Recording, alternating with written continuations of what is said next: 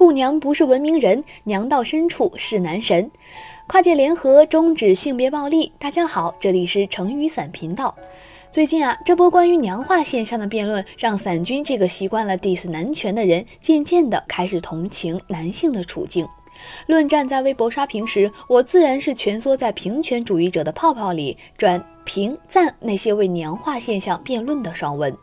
一群义愤填膺的男人女人，为了一小撮非主流男子的人权谈古论今，苦口婆心，太感人了。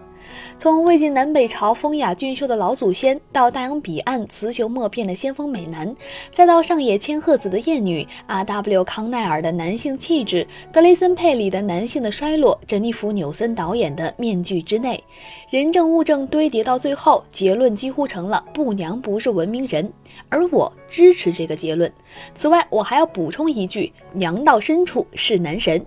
今年三月刊的《环球科学》指出，研究表明，现代人的长相越来越女性化，所以小鲜肉们越长越娘，可能正是人类进化的结果。科技的发展也使男性少了很多练肌肉的必要性。说实在的，当彭于晏、杜淳这些后天养成的硬汉们晒自拍的时候，我看到的是娱乐圈男星们的外貌焦虑。男星到了瓶颈期或者转型期，就想走硬汉路线，案例屡见不鲜。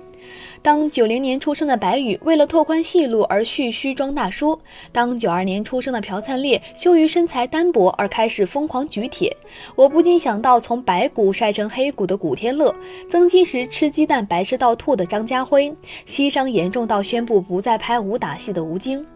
女星们失去了少女脸，失去了一大把机会，不公平。男星们为了成为行走的荷尔蒙，那也是一根筋的可怜啊。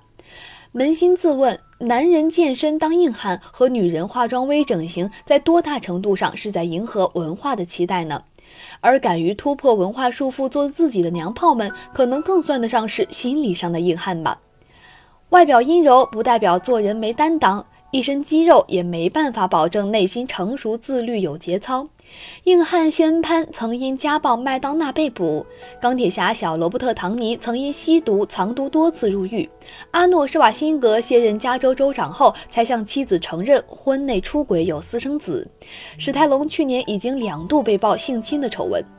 硬汉梅尔吉布森在电影里可能有一颗勇敢的心，在现实中则有一颗家暴、酗酒、恐同、反犹的心，并因此被好莱坞封杀了十年。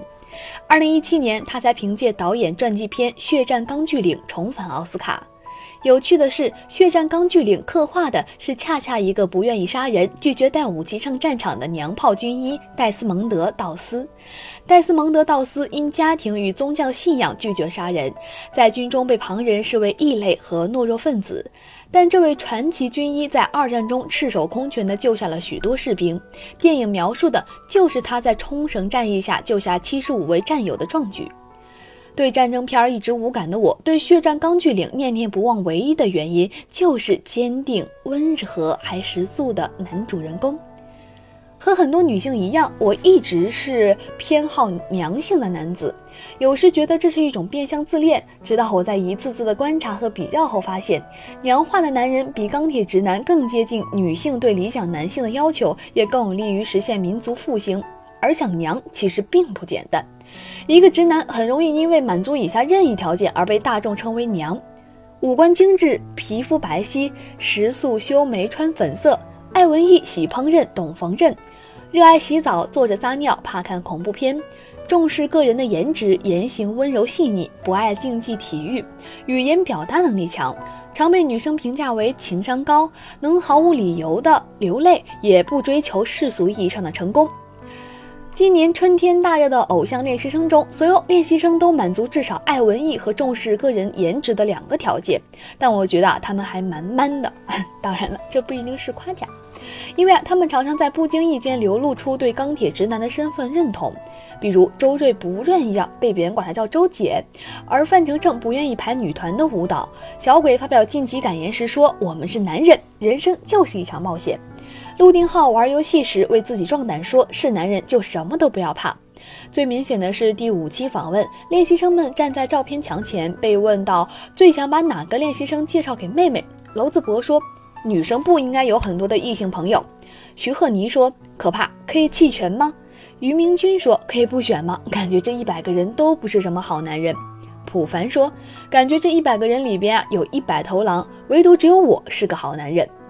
最后介绍给妹妹人选的冠亚军是 Jeffrey 和勤奋，入选理由也是三句离不开有钱、会照顾人、有男有力、能支撑家庭之类的。偶像练习生们看上去美不胜收，但是婚恋观方面是标准的霸道总裁。然而伞君，我最讨厌的就是霸道总裁了。论两性关系的破坏力，谁能赶上霸道总裁？唯我独尊、蛮横无理、冷血毒舌、狂妄自大、内心脆脆弱，这些深受言情作品青睐的男性品质，在现实中是众多亲密关系暴力的根源。我实在是没办法接受内心厌女的暖男，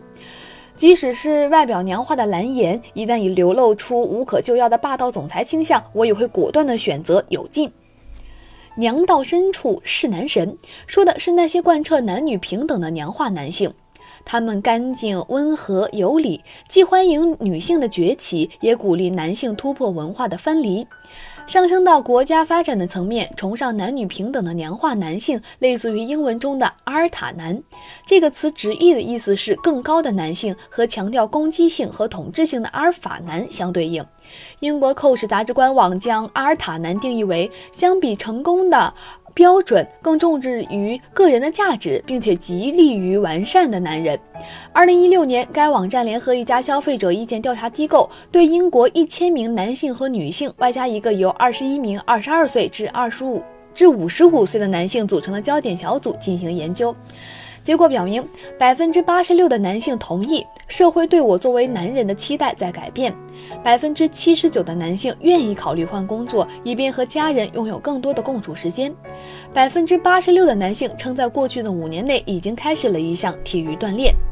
研究者认为，随着阿尔塔男性的诞生和力量、强悍、事业雄心相联系的传统男性气质，已经被强调友善、智慧和共情能力的新型男性气质所取代。英国电报将调查结果解读为阿尔塔男性的崛起。这群类似娘炮的男人拒绝模仿现有的模样、刻板印象或是疏离少言的父辈，他们选择利用数字社会提供的无限可能性，建构自己的个性。阿尔塔男性的十大价值观是：一、传统的男性气质已经过时了，他们不再关注身上是否有足够的男性特质，而是更在意友好、智慧、风趣以及关爱等品质。二，精力比物质重要。三，做自己的自由。他们拒绝迎合社会期待，期待真正跟人接触交流，而不仅仅限于给人留个好印象。四，自己定义什么是成功。五，不迷恋于别人会怎么想。六，做令自己开心的事。七，孩子高于事业。他们拒绝父辈中意的一点点运动加看一大堆电视式的亲子模式。他们会为了陪家人而换工作。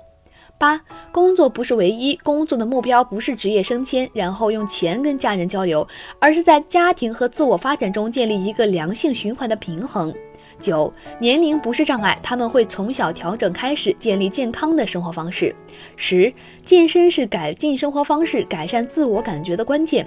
可见，阿尔塔男性的价值观简直就是消灭油腻中年、降低离婚率、杜绝丧偶式育儿、摆脱消费主义、对抗。抑郁症过劳死，减轻就业负担，维护社会治安，促进社会可持续发展的良方啊！娘道深处是男神，男神就叫阿尔塔。